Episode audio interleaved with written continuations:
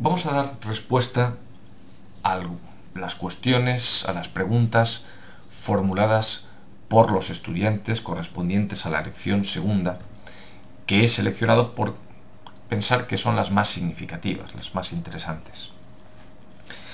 He recogido el enunciado de las preguntas, pues prácticamente como figura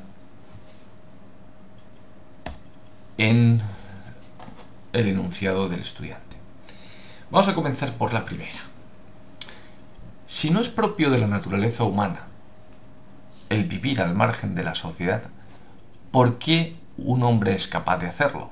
Por ejemplo, dícese de los ermitaños como tal. Lógicamente esta pregunta se refiere a la idea de Aristóteles según la cual, la tesis según la cual el ser humano es social por naturaleza, es un animal político y por lo tanto eh, lo propio de la vida humana es vivir en sociedad. ¿Por qué un hombre es capaz de vivir al margen de la sociedad? Bueno, pues porque el ser humano es un ser libre. Y no necesariamente, por tanto, tiene que vivir de acuerdo con su naturaleza. Pero lo que podríamos observar es que aquellas personas que deciden que deciden alejarse del mundanal ruido, como popularmente se dice, irse o bien a las montañas a vivir como un anacoreta, como un ermitaño. En definitiva, retirarse. Previamente han vivido en sociedad. Y es desde la propia vida en sociedad, desde la que se toma la decisión de alejarse para alcanzar otros bienes. Otros bienes que quizá podrán parecernos más o menos merecedores de ser buscados, pero que algunas personas consideran como tales.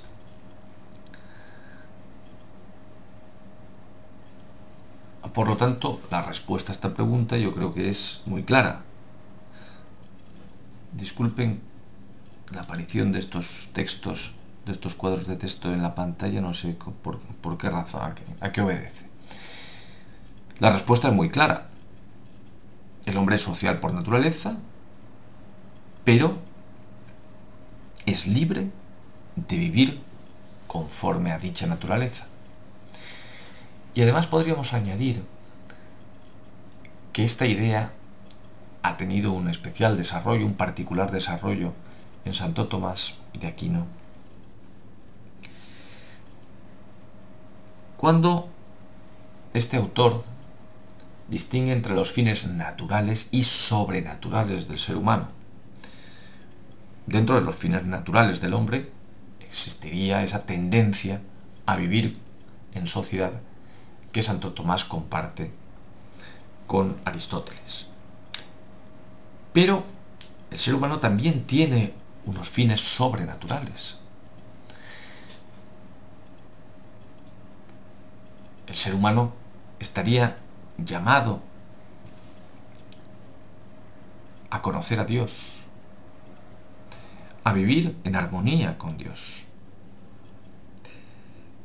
Y para alcanzar esos fines sobrenaturales, podría, podría interpretar que es conveniente retirarse de la comunidad política para llevar a cabo un proceso de introspección que le lleve a una mayor unión con Dios. Con lo cual, podríamos decir que incluso en estos casos en los que un ser humano toma la decisión de retirarse de la sociedad, no debe interpretarse tal decisión como una decisión antinatural, sino como una búsqueda de ir más allá, una búsqueda con el fin de ir más allá de lo que es el fin normal, natural de la vida humana. Segunda pregunta. Dentro de la cognoscibilidad de la ley natural, según Santo Tomás de Aquino, parte de la ley natural es conocida por todos y todos sus, sus, principios son evidentes por sí mismos, pero otros pueden ser sólo conocidos mediante el estudio.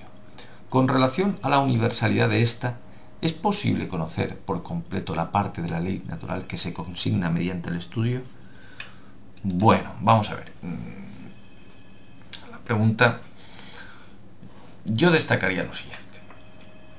Santo Tomás señala que el contenido de la ley natural es evidente por sí mismo.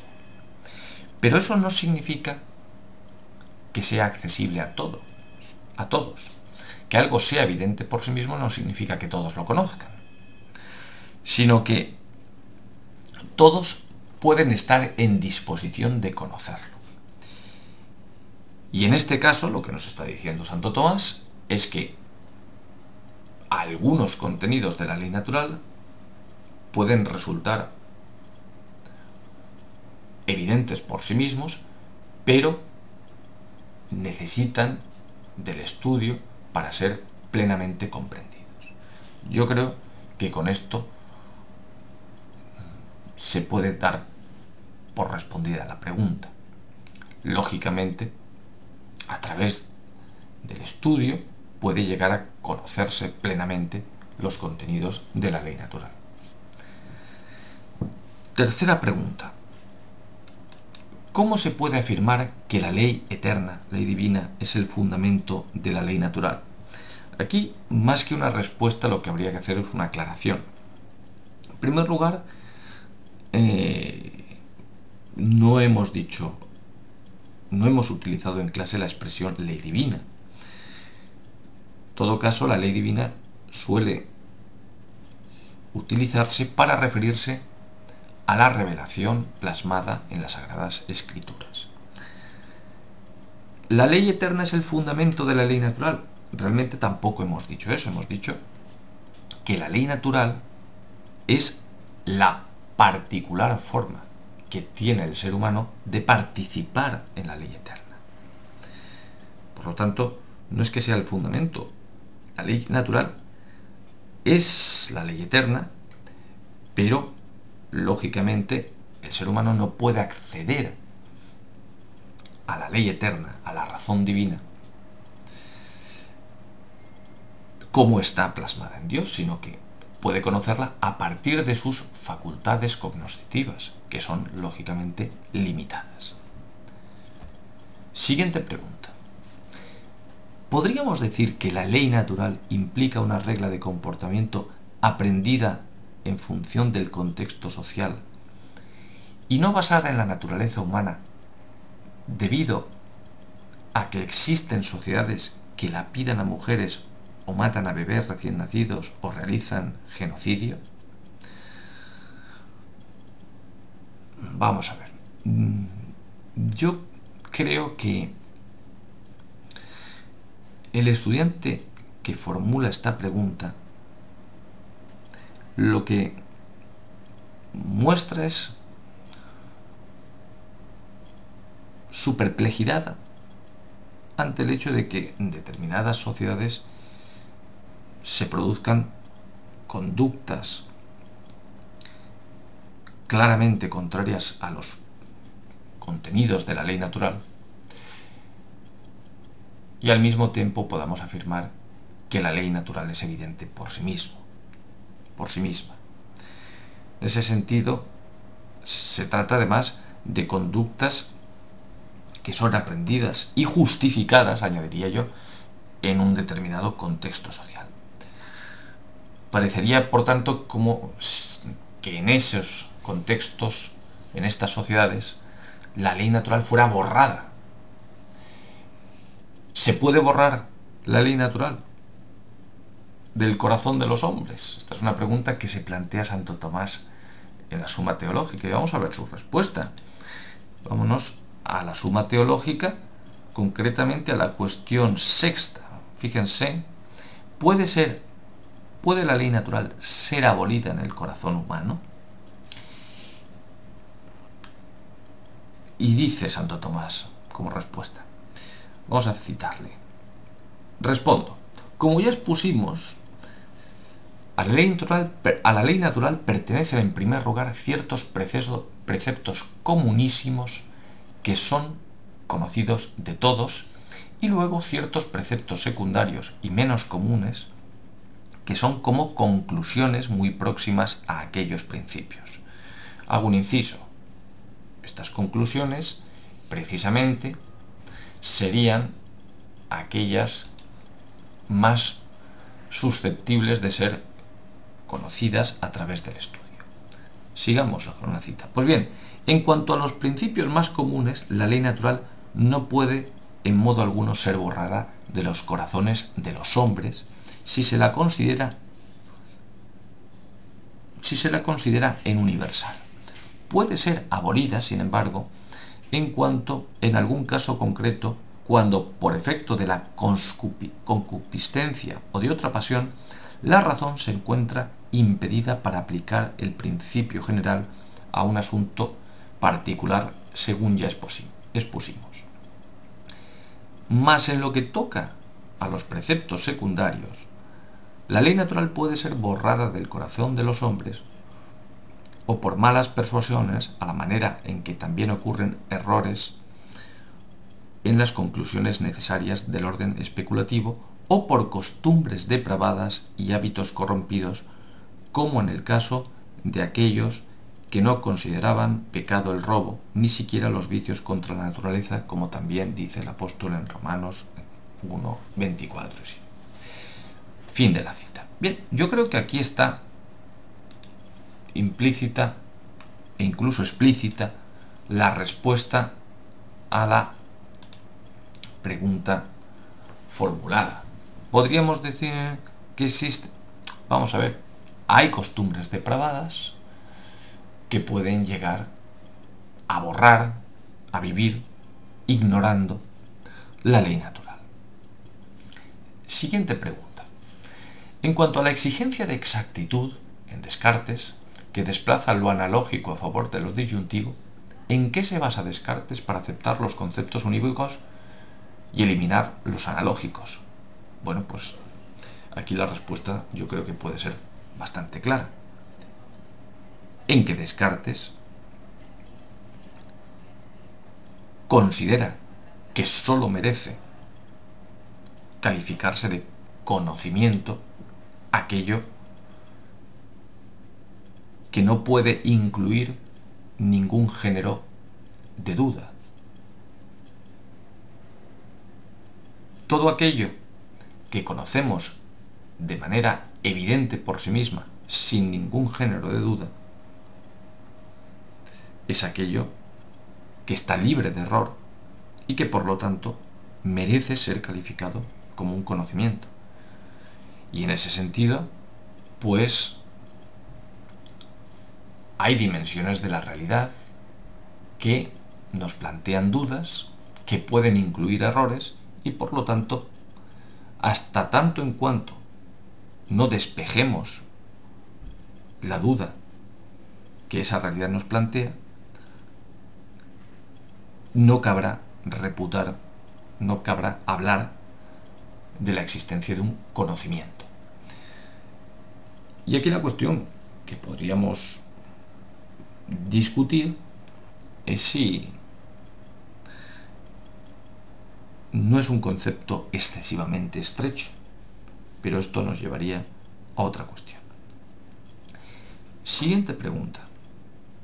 Teniendo en cuenta la teoría de Aristóteles de que quien no es capaz de vivir en sociedad es un dios o es una bestia, ¿podría estar equivocada nuestra concepción del derecho penal en el cual las penas están dirigidas a la reinserción, podría ser un argumento para deshacernos, entre comillas, de aquellas personas como violadores, reincidentes y asesinos?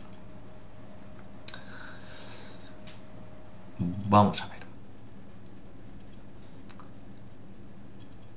Vamos a ver. Yo creo que puede haber personas que realmente por una enfermedad psíquica sean un peligro para la sociedad. No puedan, por tanto, vivir libremente en sociedad sin que constituyan una amenaza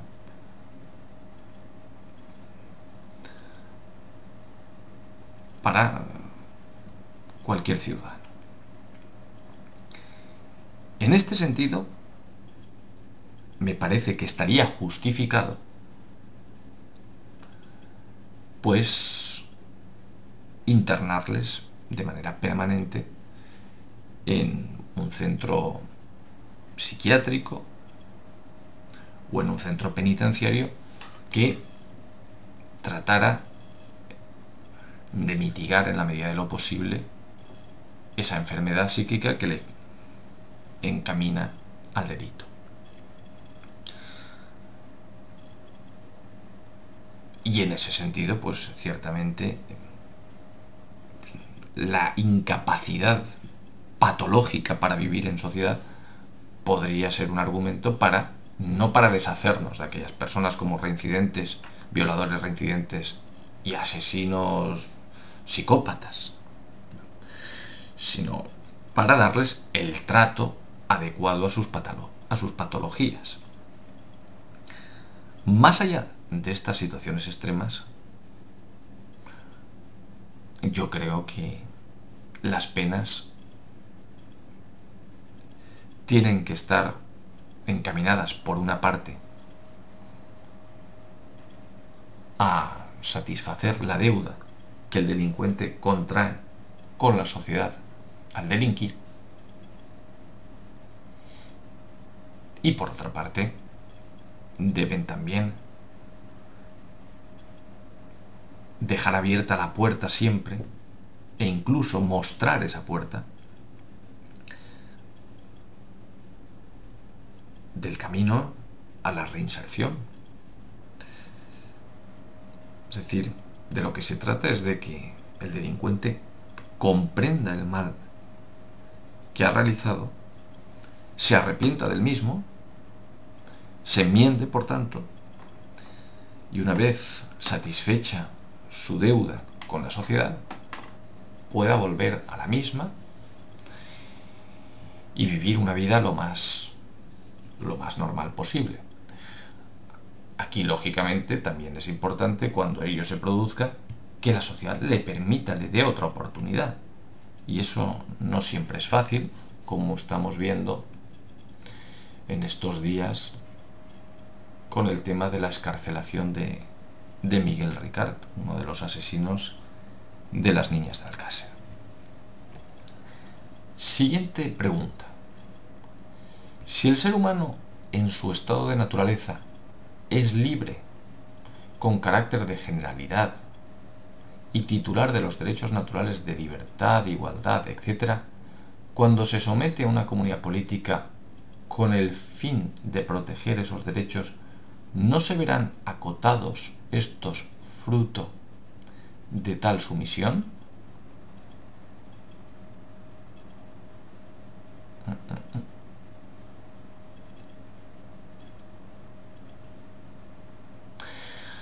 Vamos a ver, aquí hay que hacer precisiones precisiones bastante diferentes. En primer lugar, esta pregunta estaría más mejor ubicada en, la unidad 3, en la que nos ocupamos de Hobbes y contraponemos la teoría hobbesiana a la de Locke. Dicho esto, en esta, en esta pregunta se ve claramente mm, que el estudiante está pensando en Locke. Está pensando en que Locke señala que en el estado de naturaleza los seres humanos son titulares de unos derechos naturales a la vida, la libertad, las propiedades, y que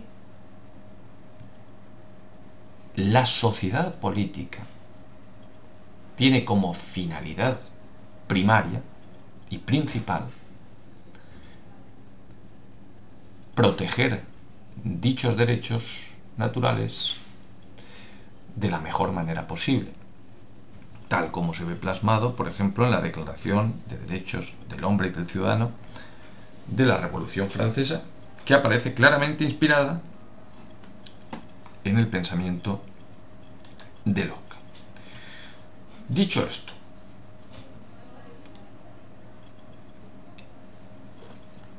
aquí el problema está en hablar de que el ciudadano se somete a una comunidad política. En realidad no se somete. Porque en el planteamiento de Locke, la comunidad política es el fruto de la participación del ciudadano a través de su consentimiento en la creación de esa comunidad política. En ese sentido, hay que matizar mucho la expresión se somete participa en la creación de la asociación, de una asociación política, de una comunidad política. Y es verdad que una vez creada se somete como uno más a lo que se decida democráticamente.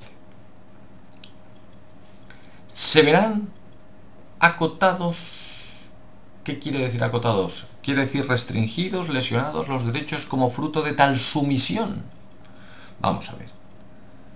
Habrá que ver. Lo que es importante es asegurar que existan mecanismos que realmente funcionen, lo cual exigirá su institucionalización y vigilancia del correcto funcionamiento, para que se pueda reaccionar frente a las lesiones que se lleven a cabo por parte de los poderes públicos, principalmente contra dichos derechos. Y este es precisamente el problema que hemos explicado en la lección 4 al ocuparnos del neoconstitucionalismo y sobre todo cuando hemos hablado eh, al principio de la lección en perspectiva histórica de cuál fue la situación en la que quedaron los derechos individuales en Europa continental durante el siglo XIX y buena parte del XX. Siguiente pregunta. ¿Es posible, ¿Es posible entender la política sin el derecho? Vamos a ver.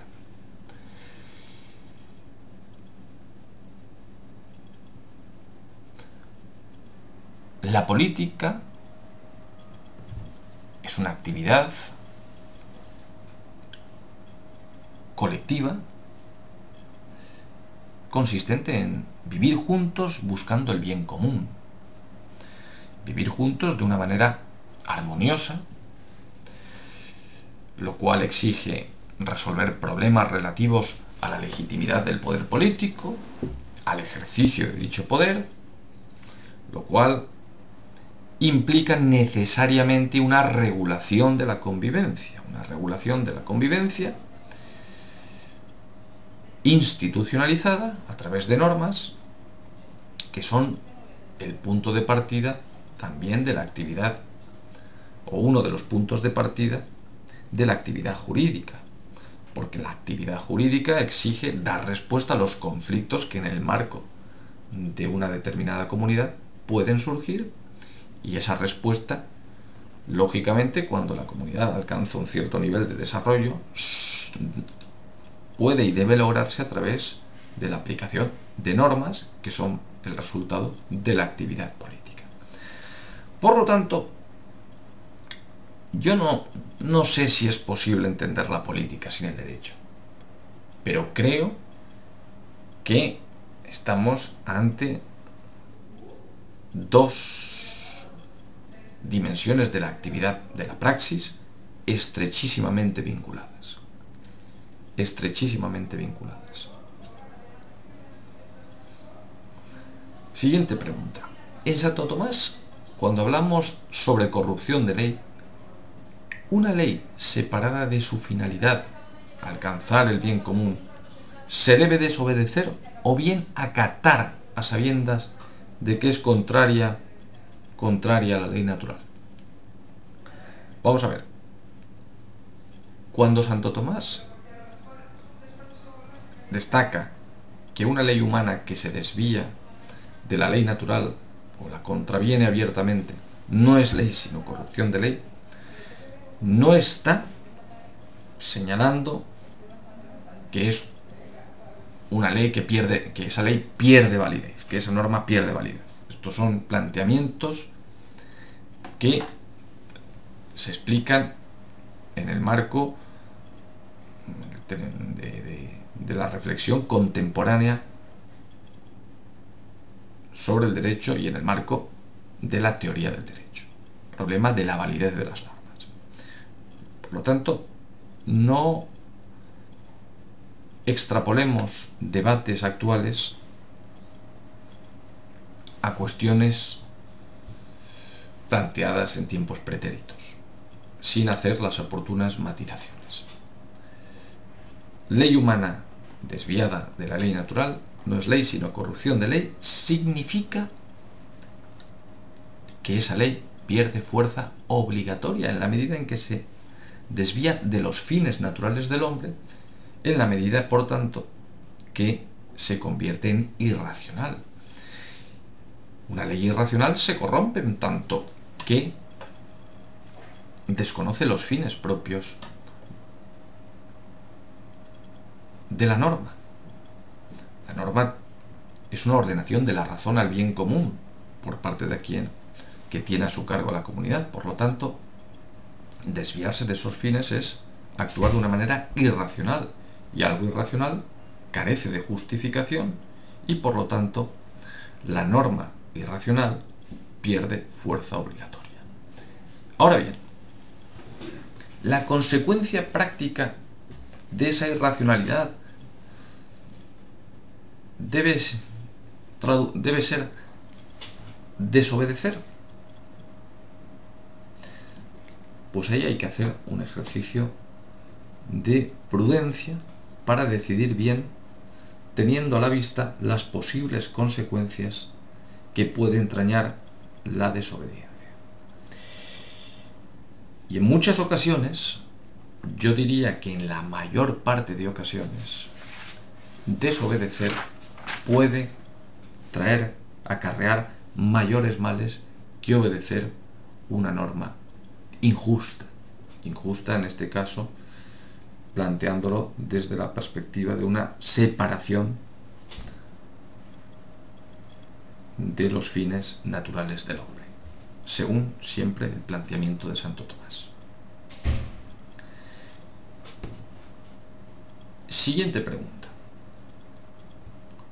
Si Santo Tomás de Aquino justifica la pena de muerte basándose en que es mejor eliminar a ese sujeto porque es perjudicial para la sociedad, ¿por qué no extrapolar ese razonamiento a cualquier genocidio? El matar o eliminar a alguien de la sociedad no supone ir en contra de la sociedad, es decir, eliminar o exterminar parte de la sociedad. Bueno, vamos a ver. Vamos a ver, vamos. Santo Tomás justifica la pena de muerte eh, efectivamente alegando que cuando el peligro de un determinado individuo es tan sumamente grave como para afectar la estabilidad del conjunto de la sociedad, puede resultar justificado aplicar la pena de muerte. Y la analogía o el ejemplo que utiliza Santo Tomás para justificar este razonamiento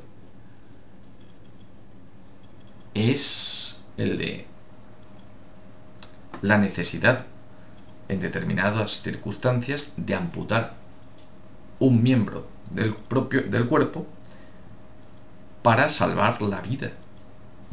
Cuando un pie está gangrenado, pues o se amputa o la consecuencia puede ser la muerte.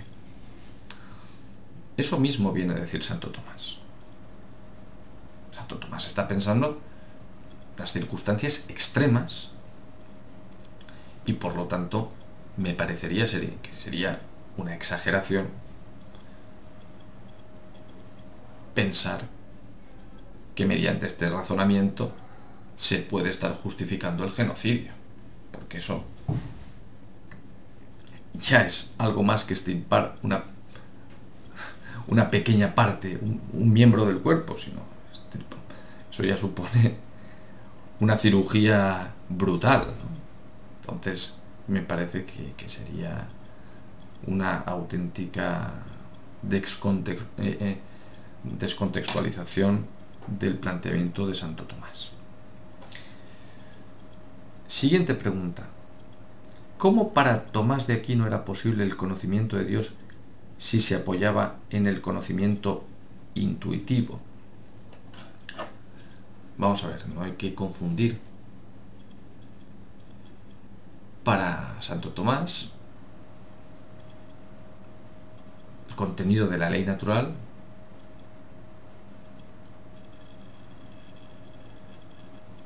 se puede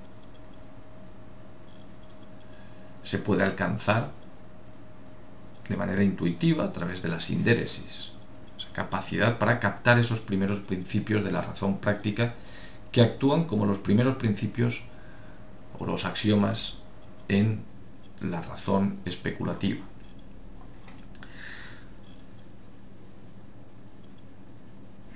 El conocimiento de Dios es para Santo Tomás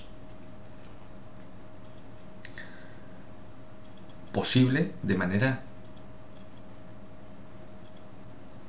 racional, no intuitiva. Y eso es precisamente lo primero que hace en la suma teológica, explicar las distintas vías por las cuales es posible justificar la existencia de Dios, demostrar la existencia de Dios. Y son y son argumentos de carácter racional y yo me atrevería a decir que no son no son argumentos que permiten considerarse de carácter intuitivo. Siguiente pregunta. Santo Tomás de Aquino dice que el primer principio de la razón práctica será el que se funda en la naturaleza del bien. Bien es lo que todos los seres apetecen, es decir, se debe obrar y proseguir el bien y evitar el mal. Entonces, ¿qué significa que el orden de los preceptos de la ley natural es paralelo a los, al orden de las inclinaciones naturales si éstas contienen el bien y el mal? Esta es una pregunta bastante interesante que el propio Santo Tomás se plantea, o más que se plantea, se plantea o identifica como una de las posibles objeciones, porque claro, dentro de las inclinaciones naturales del hombre existen inclinaciones propias de la concupiscencia. Y entonces podríamos pensar que la ley natural, en la medida en que sus contenidos también se descubren a partir de una reflexión sobre las inclinaciones naturales del hombre, deberían incluir entre sus preceptos también inclinaciones ligadas a la concupiscencia o presididas por determinadas pasiones. ¿Cómo responde Santo Tomás a esta objeción? Fíjense, vamos directamente a la propia suma teológica, yo creo que es el artículo segundo en el que se plantea si la ley natural comprende muchos preceptos o uno solo. Fíjense en la objeción segunda que, él se, que identifica. Dice así, la ley natural es algo consiguiente a la naturaleza humana, más la naturaleza humana, aunque es una considerada como un todo, es múltiple en sus partes. Por eso, la ley natural o bien consta de un solo precepto por la unidad de la naturaleza humana como un todo, o bien consta de muchos por la multiplicidad de la naturaleza humana en sus partes. Y ahora viene. Pero en este caso también las inclinaciones de la parte concupiscible deberían pertenecer a la ley natural, que es exactamente lo que está planteando el estudiante en esta pregunta. Fíjense cómo responde Santo Tomás. Yo les remito la respuesta, que se la lean detenidamente, ya saben, cuestión 94 de la primera de la prima secundaria de la suma teológica que tienen ustedes, aquí tienen la dirección en internet. Pero sobre todo podemos ver la respuesta a esta objeción aquí. Aunque es una en sí misma, la razón ha de poner orden en todos los asuntos que atañen al hombre. Y en este sentido caen bajo la ley de la razón todas las cosas que son susceptibles de una ordenación natural. Eso, por una parte, pero quizá la respuesta más, más adecuada a esta objeción sea la que se recoge en el punto segundo. Todas las inclinaciones de cualquiera de las partes de la naturaleza humana, como la concupiscible y la irascible, en la medida en que se someten al orden de la razón, pertenecen a la ley natural y se reducen a un único y primer precepto. Como acabamos de ver, ese único precepto se refiere a hacer el bien y evitar el mal. Y así, los preceptos de la ley natural considerados en sí mismo coinciden, son muchos, pero todos ellos coinciden en la misma raíz. Por lo tanto, sí tenemos inclinaciones naturales de la parte concupiscible, pero esas inclinaciones, en la medida en que el ser humano es un ser racional, exige que sean controladas, gobernadas por la razón y orientadas a la realización del bien, que es el primer precepto de la ley natural.